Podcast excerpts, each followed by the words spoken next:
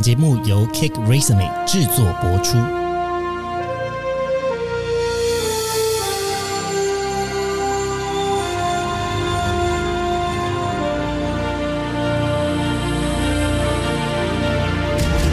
欢迎来到职涯探险，我们将固定在每周分享职场与人生的真实现场，图鉴各种职场生活丛林中的经验故事。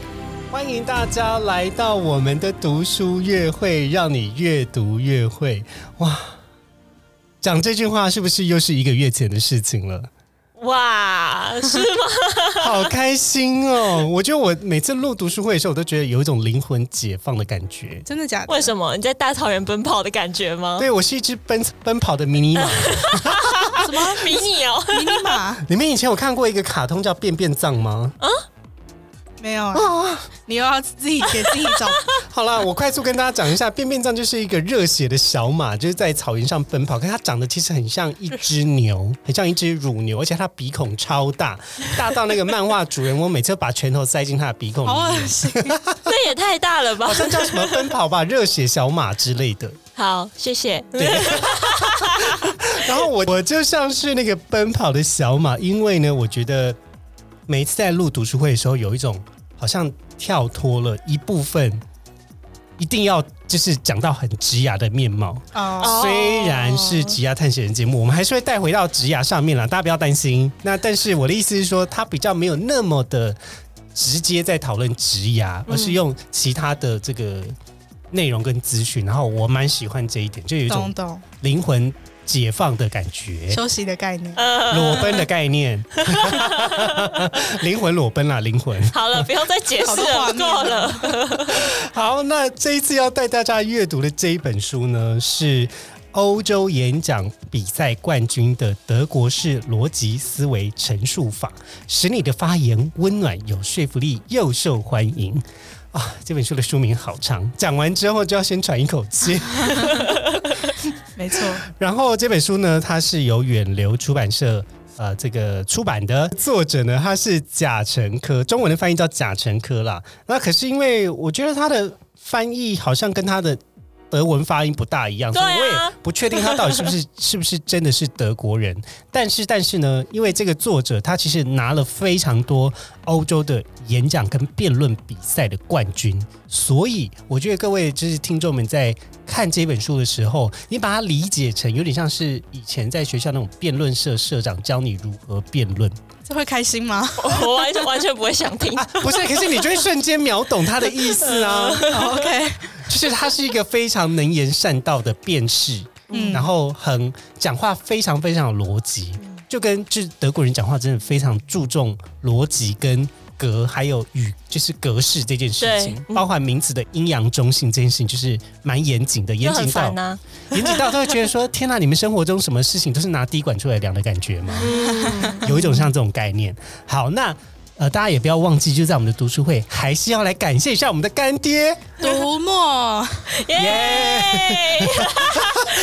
我们让舅很很大声的喊出干爹名字，觉得他有点尬。赶快救场。我就想说那个空格是留给我的吗？我不太确定。对了对了，那读墨呢这一次一样在我们的读书会也有只是赞助这一本书的抽书，所以大家不要忘记到我们吉亚探险的这个贴文上面来留言。读书越会，让你越读越会，然后来参加这一本书的抽书。那另外呢，如果你透过我们节目的专属连接注册成为新用户的话，会赠送三百点。但如果你已经是会员的话，也不要担心，透过连接点进去就有这本书可以直接购买。今天要来跟大家分享读墨呢一个非常有趣的地方是，它有很多的阅读社群的活动。嗯，那通常我们一个人看书的时候呢，会觉得很无聊嘛，所以才会想要听读书会啊。那在读墨这边呢，他们其实有一些读书的活动跟社群，然后发现一个很有趣的东西是，他们的会员等级呢，居然还结合了西洋棋，里面有讲说会员等级有分成典雅、知识、灵巧、魅力、勇气的五种属性，哇，好像在玩 RPG 哦。然后你的等级呢，会对应成士兵、城堡、骑士、主教、皇后、国王不同的等级。所以你一边在这个搜集你阅读了多少书的过程，你的等级还有你的这个属性就会。跟大家就会有不同的发展，这样子就有一种游戏化的过程，其实还蛮有趣的，对嗯就慢慢让自己觉得说，哦，我也是蛮会的我在。升等，读书读到国王等级，我是国王等级，你什么 皇后？好了，没有啦，没有啦，就是开一个玩笑啦，让大家读书的过程中、呃、也会比较轻松，然后也可以呃有透过这些活动有比较轻松的学习的方式。那接下来要来进入我们这本书的导读喽。那首先开始之前，先问一下各位，诶，你们在读这本书大概花了多久的时间来阅读的？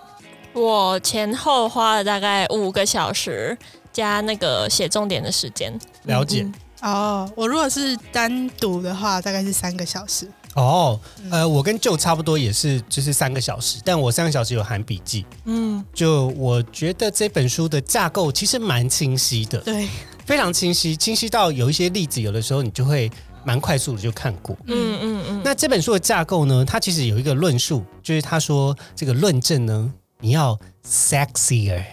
sexier，sexier，为什么是 sexier 呢？它的意思是说，呃，主要有六个字母的组成。那这个组成是 statement 主张，然后跟 explanation 理由，example 实例，impact 关联性，还有 explanation of impact 就是关联性的理由，还有最后一个是 rebuttal 反驳意义。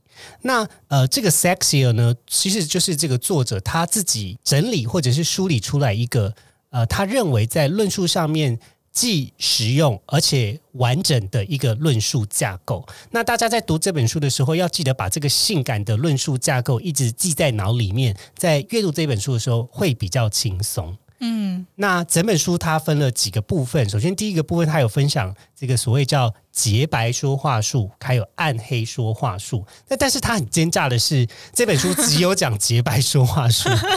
如果你想要去看暗黑说话术的话，它有另外一本书，那大家可以去看它的另外一本书，可以补充这个部分，就是说如何。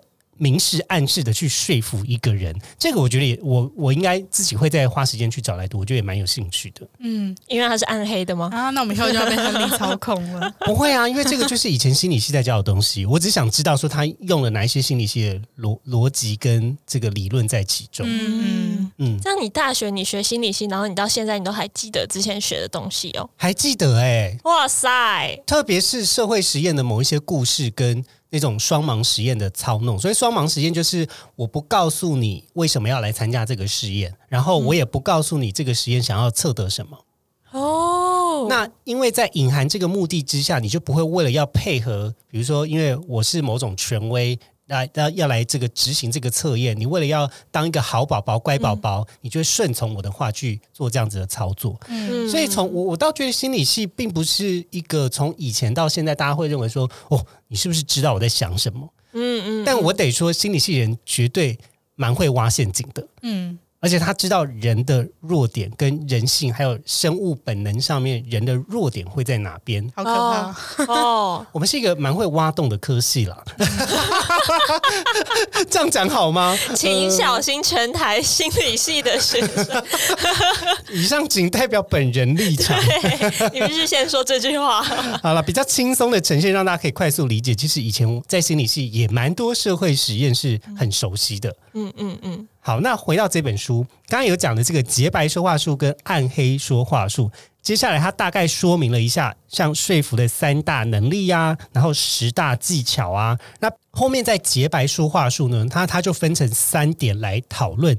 那这三大支柱呢，就包括更好的论点、更用心倾听，还有提出更好的问题。那后面这个洁白说话术呢，其实我觉得是一个在更广泛层面，然后更综合能力的去应用前面的论述能力的技巧在背后。嗯，所以前面比较是理论，后面是更应用，而且有非常非常好的提问的一些技巧。他总共就是提了三十三个提问的问题的方式，对，是不是很多？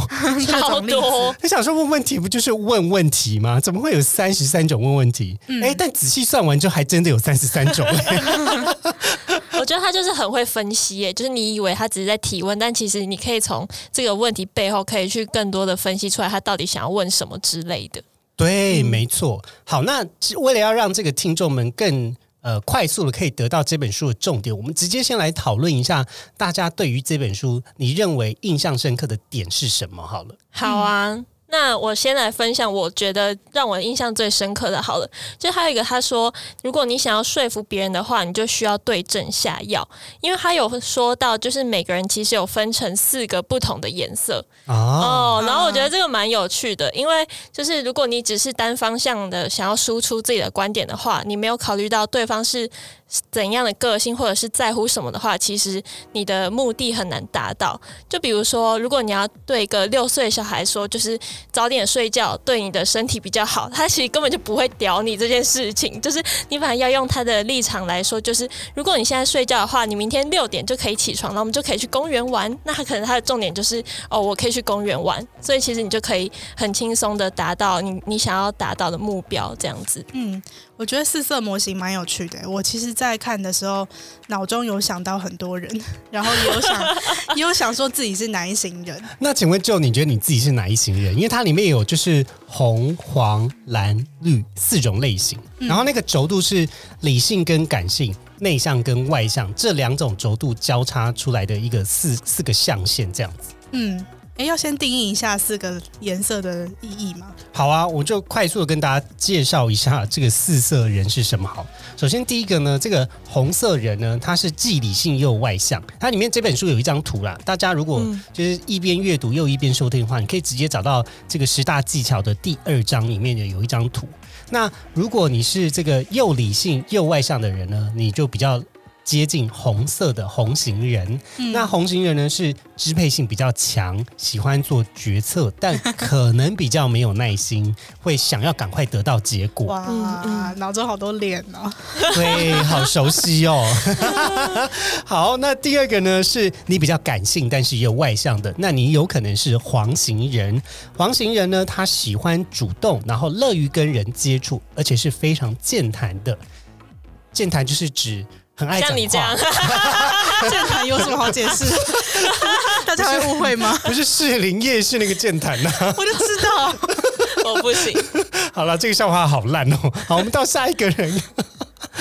如果你是比较偏内向又感性的话，那你有可能是绿型人。所谓的绿型人呢，他比较是 stable，比较稳定，然后忠诚、有同情心的这样子的人呢，他会比较喜欢和谐。的感觉，嗯，那最后一种是蓝型人，蓝型人呢比较像是数据型的，他结合了理性跟内向这两个轴度，嗯，那他会负呃认真负责，而且是善于分析，比较喜欢看数字资料跟事实，嗯嗯嗯，我觉得我以前的话毫不犹豫觉得我就是绿型人，因为我超级重视和谐，哇，对，但是我现在觉得，因为他以这本书里面的。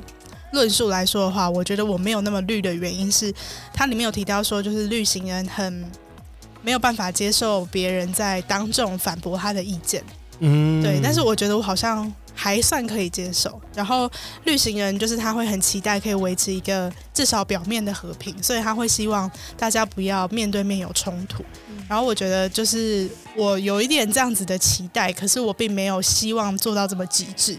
所以我觉得我现在可能是有点绿型跟蓝型融合在一起哦，就是有这样子的因子在，但不是百分之百的组成嘛。对，然后我现在是绿加蓝，对，蓝绿色。对，因为我也觉得我没有真的蓝型人那么理性，对，可能就是真的介于中间这样。我我觉得站在一个旁观者立场，我觉得表象上面，如果你第一次看到这的话，你会觉得他很蓝。哦，真的假的？就是他感觉超理性。感觉啦，比较不会有那种情绪的起伏。对，但你慢慢认识他，你就会发现，哎呦，有点起绿哦，什么意思？什么鬼啦？就蓝绿色，没错，没错。好，那 Sammy 呢？你自己觉得你是哪一种人啊？我觉得我现在比较偏绿。就是我比较不会想要当场的让大家有那种就是意意见分分论的感觉，但是在我之前我是完全不 care 的，就是我完全就是会觉得我想要讲出我的意见，我就会直接讲，然后不会顾及到别人的感受，可能也会觉得说啊，那你就赶快讲你想要干嘛，嗯，对，所以其实我只知道我现在大概是就是绿色，但是其实对我之前的那个，我有点就是蛮不确定到底是怎样的。哦，感觉偏红啊。就是说，你你给我讲就对了，比较火爆，对，比较火爆。现在就是改头换面了。哎，这蛮有意思的。如果回到我自己身上来看的话，我觉得每一种我都有。哎，那你也蛮有意思的。不是，可是他就是要看场合。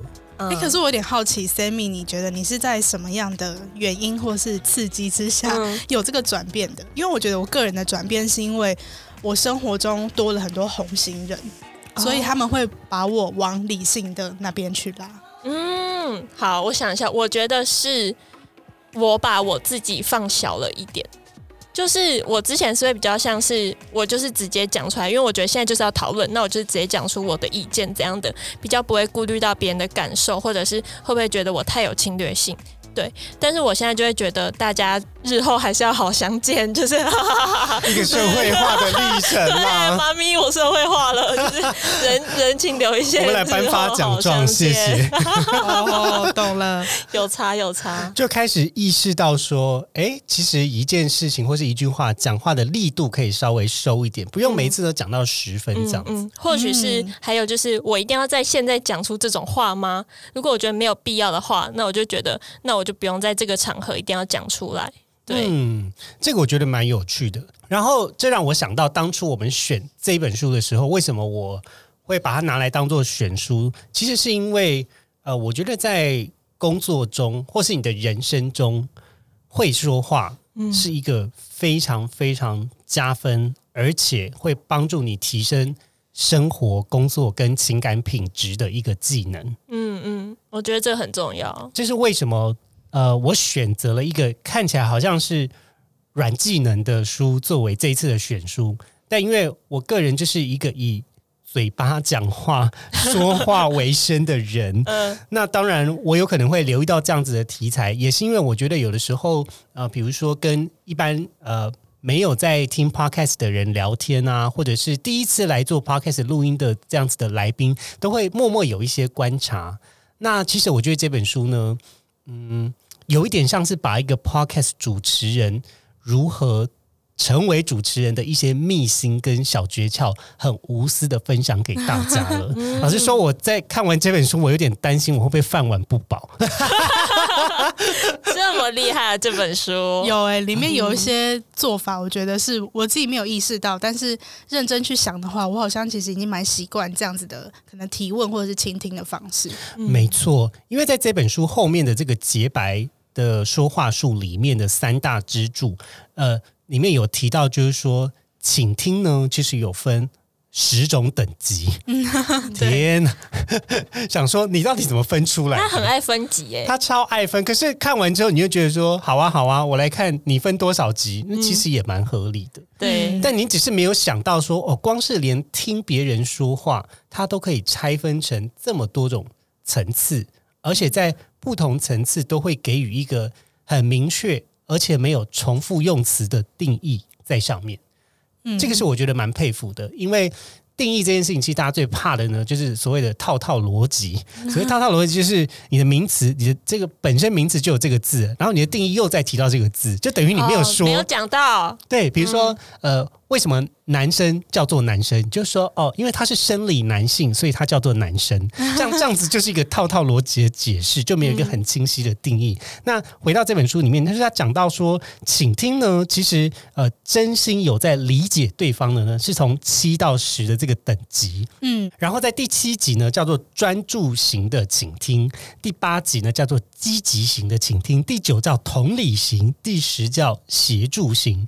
从这个七到十呢，你。就会发现，哎，他们有一些层次的差别，也就是除了去听听懂他的弦外之音，听完之后能够产生相同的感受，听完之后提供给他他所要的东西，这是一个非常厉害的观察，而且也是我过去在做客服相关工作的时候，蛮能够去鉴别这个人是不是一个好客服。啊，我觉得这个定义是很清晰，就是有一种啊，他讲的真对。要是当时在教客服或者是在呃这个嗯以前的职场中有过有这样子的标准拿出来的时候，其实我觉得对于提升自己的客服技巧跟倾听的能力还蛮重要的。嗯嗯。我觉得这就会分成感性跟理性诶，就是你不仅假如是客服来说的话，假如顾客跟你抱怨这个东西不好用，你要先懂说就是为什么他会这样觉得，然后这个造成他什么困扰，你可能就说哦对什么之类的，然后你要先安抚他，然后当然就是不是只有情绪安抚，因为他打电话来就是要得到解决问题，然后你还要很实际跟他说，那你可以怎么做怎么做怎么做，我觉得这个就蛮厉害的，也很重要。对，大家可以回想你的生活情境哦，你会不会有一些经验，就是说。啊，这个就不是我想要听的啊！你为什么要跟我讲这些废话？我今天打电话来就不是为了要解决这件事情，可是你一直在跟我鬼打墙讲同一件事情。那我打电话来到底干嘛？我要你解决问题，对吧？有的时候我们心中就是口白是这样。那但是呢，当然，我觉得一个表达需求跟解决问题有一件很很重要的事情是，那你有没有好好的把你的需求讲出来，让对方可以去评估它是不是一个可以被解决的问题？这一点也当然相对重要。我不是说哦，所有都站在顾客立场，让客服人员难堪，没有没有。但我的意思是，如果呢，今天一个好的客服，他会在听到问题跟需求的当下，就会立刻想好我该怎么帮助你。嗯嗯，好的伴侣也是啊，对呀，所以这本书是不是很重要？超级！如果你以后因为这本书跟你的对象结婚，那再写感谢信给我。对，不用客气，不用客气。好吧，有没有这种浮夸啦？还是因为看这本书很会跟另外一半吵架？就是就是听得出来他的弦外辩论辩音。对啊，就说哎呦，你的这个 sexy 的论证，你少了一个一。好欠揍！你少了第二个一，因为你没有解释这个你的反论证的关联性在哪里。好欠扁哦，好像是我辩论社里面很讨厌的情侣。好了好了，但但这个其实就是我们之前在呃吉亚探险里面的这个沟通跟表达里面有提到的，呃，一个表达呢是把你想的状态。只是讲出来，但沟通是要达成共识跟看见彼此的状态啦。那呃，陈述如何有一个逻辑的陈述，它当然是有一个好的表达，但是但是千万也不要忘记，你要看见你想达成什么目的，跟想要促成什么样子的结果，而去选选择一个比较力度合适，而且是架构不会太繁琐，时间上面也可行的一种表达方式。嗯。职涯探险的听众们，你们最近有想找工作或换工作的想法吗？Cake Resume 与 Between Ghosts 商业思维学院、读墨、大研创意共同推出了一个职涯转运站的特别页面，在这个页面上有免费的奖品转盘。还有另外一个好康要提供给大家，即日起至四月三十日止，由 Cake Resume 直押转运站专属连接注册成为读墨的会员，就能够抽电子阅读器，价值五千多块哟！赶快来 Cake Resume 直押转运站，转出新年新希望。详细的资讯，请到单集栏位有活动连接哟。我觉得就是要知道自己的目的，就是你提问的目的这一点，它里面有讲到蛮清楚的，就是讲到关于德国语法、德语语法的部分。哇，我要开始飞要了。哎，这一点我真的是也觉得哇，有一种在复习以前的这个德文课的感觉耶。但是老实说，就是他这边不是有说就是三 V 的差别嘛，就三 W 嘛，就是 Visual、Westhub 还有 Warum。但是老实说，就是。我在这边，我第一次知道，就是你用这个 W 的不同之处在哪里耶？认真的？哎，怎么会？我们没有。哎，如果有的话，对不起，就是我没认真上课。就是我们那时候讲是说，就是 Wahom 跟 Viso 都可以，就是当做就是为什么这样子问，然后你后面就是要加动词，叭叭叭。但是他没有讲到，就是这样子的差别是什么。哦，所以就是看到这个，我就觉得，哦哦，德文系白学了。等一下，等一下，我就要先跟大家听众，就是好好的介绍一下这三个字，它在书里面的定义。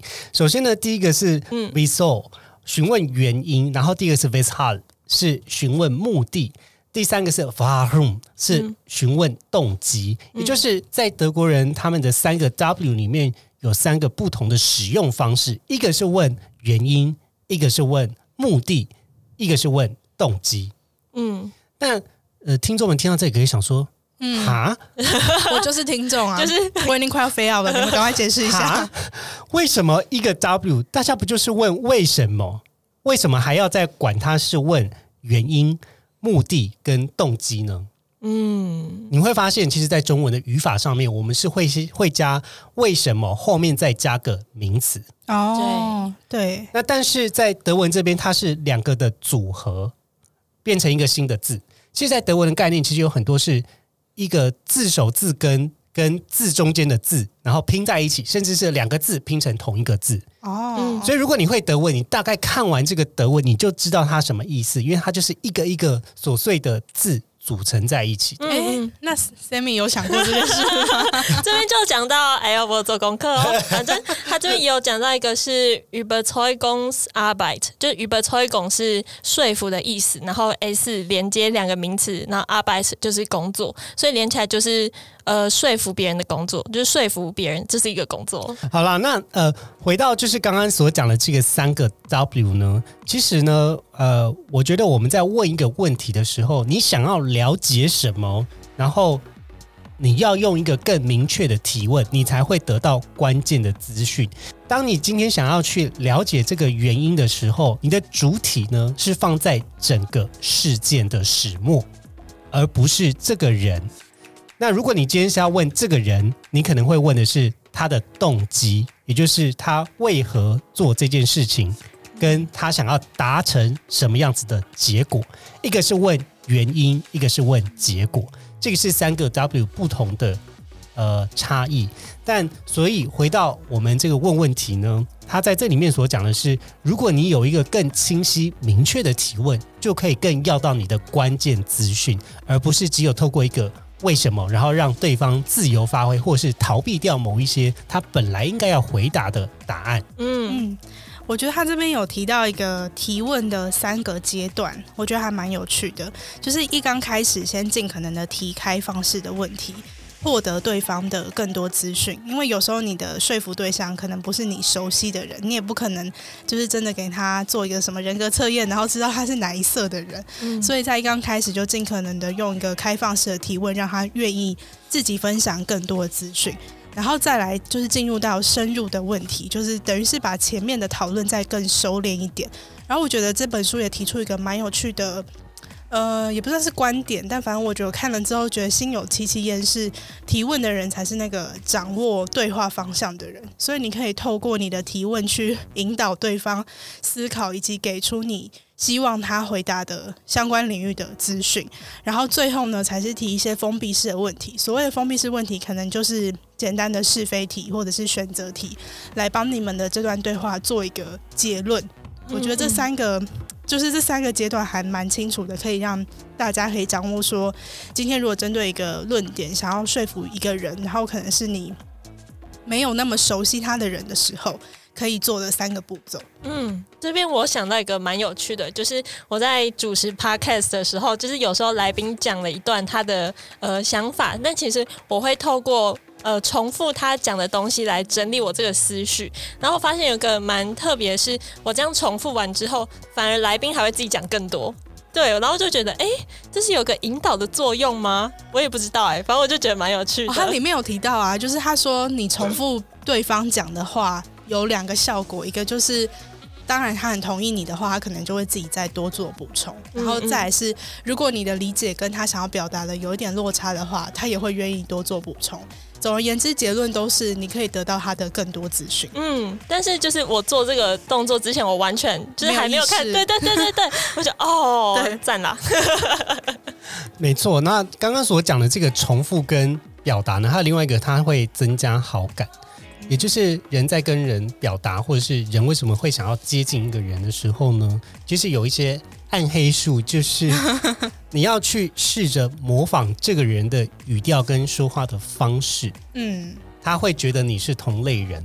哦，会觉得你们两个距离更近了，这样对，没错。那包含里面所讲到的这个四色人呢，其实呃不是只有这个颜色的架构啦，有的时候像是星座的架构啊，或者什么数字的架构啊，只要你去抓到跟这个人对话一样的语速、语调跟陈述逻辑的方式，你也会拉近跟这个人的距离。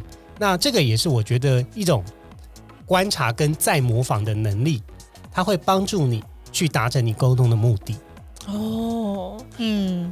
这个蛮有趣的，其实这个感觉是你跟人人在互动的时候，其实你不会多想到，但就会自然而然的就会做出这个行为，这就蛮有趣的。没错，没错，因为人跟人沟通最重要一件事情就是产生共鸣感。嗯嗯嗯，如果你没有共鸣感，基本上不会跟这个人聊天下去。对，除非有其他目的，对吧？对吧？对吧？所以今天呢，就是如果我们换到另外一种交友目的来说的话，你一定势必想要在聊天的过程中去。产生更多的共同点，那这个人他就有可能再愿意跟你再出来见面一次。对，嗯，所以试着要在话题找共通性，你们才会聊得下去。但如果比如说，哎，你下班都在干嘛？哦，我都没在干嘛。哇，你就是把这个话题结束了。谢谢，我要接什么？这那我也没在干嘛，结束这一局。对，那像这样子的对话就不会有共鸣性，那当然就很难继续下去。嗯。好，那再回到这一本书呢？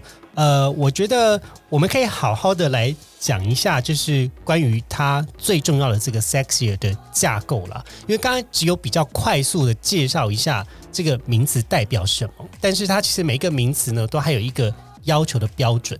那首先第一个呢，sexier 的第一个 s，它指的是主张。那主张要怎么样？主张要清晰，定义要明确。当你今天你想要提出来的论点不够明确，那有可能你的推论或者是你的陈述，它就没有存在的目的了。所以你的陈述一定要明确，要有清晰的定义。嗯，这个是他在讲这个 S 为什么之所以重要的地方。那第二个呢，讲的是理由。那理由要怎么样？理由要深切不单薄，嗯，而且它有一个很棒的补充，叫做十句话以内，彻底打我一巴掌。为什么？为什么？有的时候我会觉得太求好心切，会想把理由讲满讲好。我也会，而且我其实也是蛮被打脸的感觉，因为他是说你应该要选一个方向的理由，然后把那个理由讲得非常深、非常完整。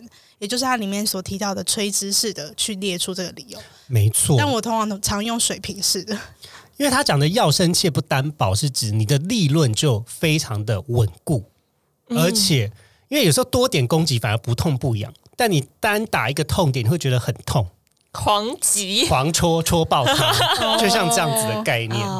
对，那第三个呢？这个是例子。他说：“例子要怎么样？例子要简单易懂，而且要有记忆点。嗯，哇，这个记忆点又再打我一巴掌。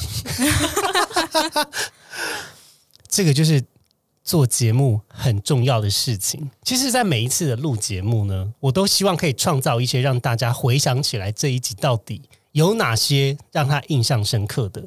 如果大家今天听完一集都没有记得，那可能我蛮失败。”嗯，可是如果我们今天做出一个节目是让大家都有记忆点的，嗯，那大家可能就会觉得哦，我记得了。哎，这本书里面有提到，就是说大部分人会记得的东西，通常是例子，非常具有代表性，而且大家都知道的例子。其实，在选择的过程真的是蛮困难的。好，那它的第四点呢，叫做关联性，也就是 impact。那在关联性，你要讲的是如何以及为何重要。如何跟为何重要？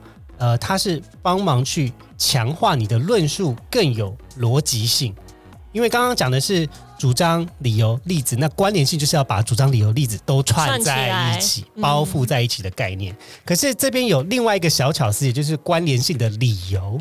为什么我要提出这种关联性，让你就是前面的这几点听起来非常合理？最后一点呢，是反驳的意义。也就是说，当我今天太过于去支持某一种论述的时候呢，会让别人担心说：“哎呀，这个会不会是一个太过主观的想法？”你一定要提出一些反对意见，或者是我也曾经考量过什么担心，而且是反方、反对方可能会拿来当论点的这种论述包含在其中，那就会让你看起来相对客观。哦，就是你担心的东西，我已经先帮你想过了，这样子。对，这个反驳意简直就是画龙点睛，就是堵住对方的嘴。就对方 原本在听你这一段一二三四五的论述的时候，他已经觉得说不行不行，我要反对了时候，你就突然告诉他说：“我知道一定有一些想法，你是蛮想反对的，这些呢我也都考量在其中。”他就把那些话都吞进去了。对，呃，吃了一记闭门羹。这个真的是不得不给他掌声哎，很厉害，很厉害！这个论述的架构我非常喜欢。但我觉得他后面有提到说，你应该要看你的对象跟你的情境去选择，你是不是六个都要使用到？因为像刚，嗯，他是把那个反驳意义放在最后，但有时候你面对的人，比如说红型人、红色的人，他根本听不到最后。嗯，没错，所以这个就有点像是以前我们在学语法的时候呢，老师会讲什么？你要强调什么，就把它放到第一位。对，等一下，是德文吗？还是英文也会啊？有我学英文。比如说，我今天想要骂的人是你，那我就要把你放在最前面。可是我如果今天想要骂的是事情，那我就会把这件事情放到最前面。好比说。耶，你怎么会忘记时间呢？这个这个时候，我这样子的问句就是你是重点，因为你忘记时间。但时间这么重要的事情，你怎么会忘记了呢？他想强调的是，哎，你不守时，而不是你。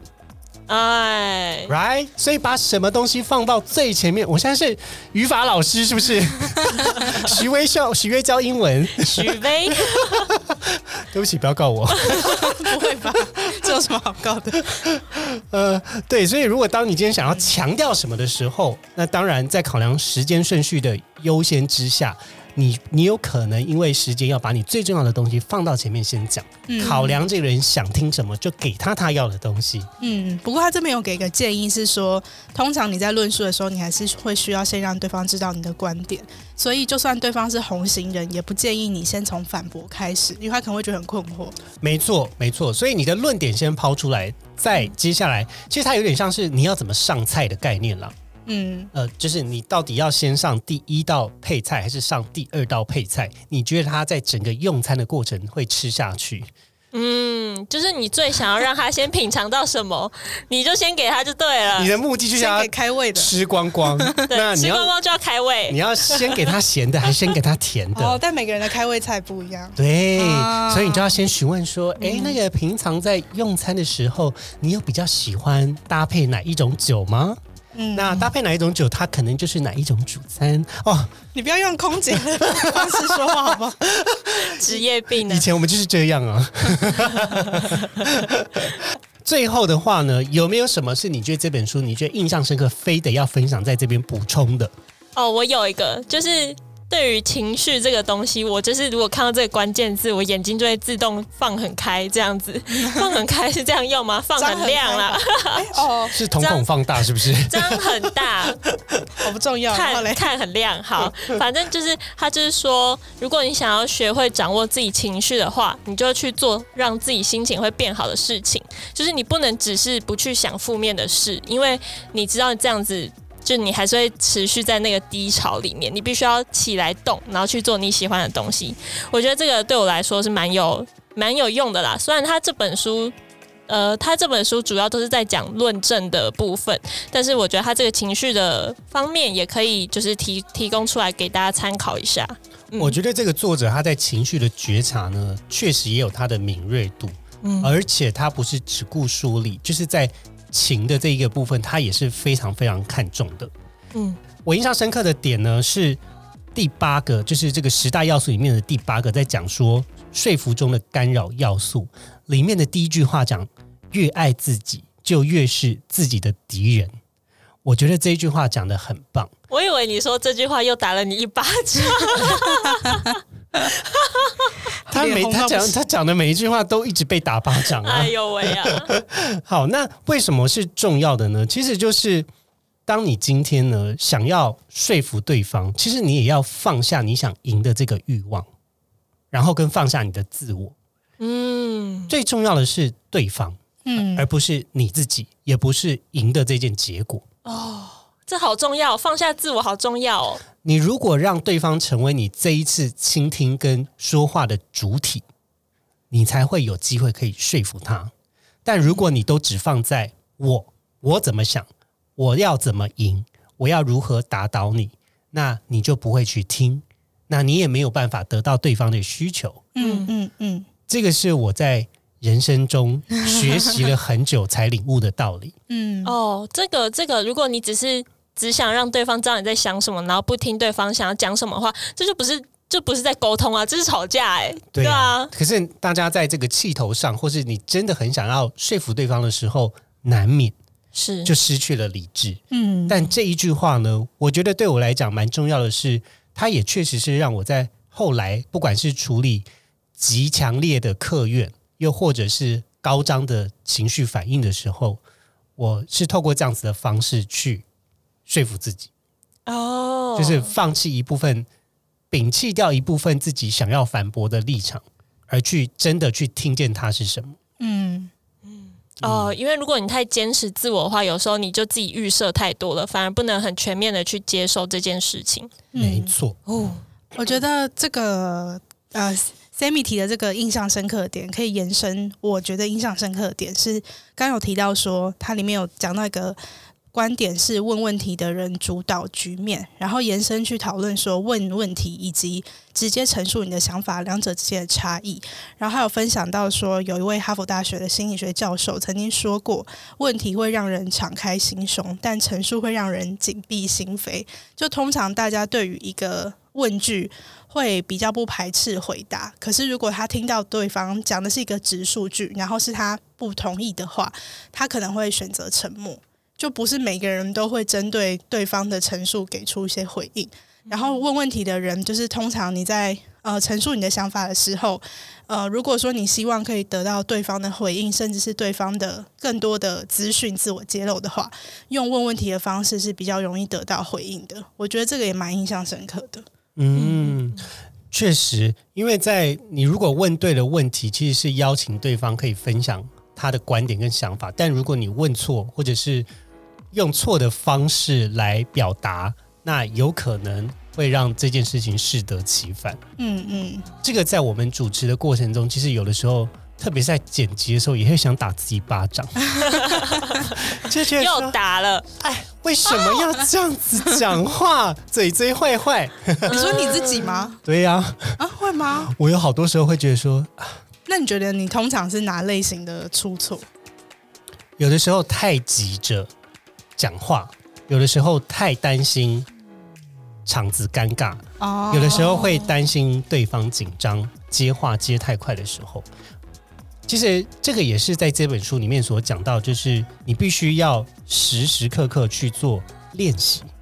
那我觉得剪辑对于我来讲也是一种提升说话跟倾听的练习。嗯嗯，有的时候在剪辑的时候，你会发现，其实这个来宾当时想要讲的是这个。嗯啊，你就在那边急着接另外一件事情，你是在赶时间，对不对？你看你的赶时间被对方发现了。哦哦，我要打自己一巴掌，刚才骂脏话。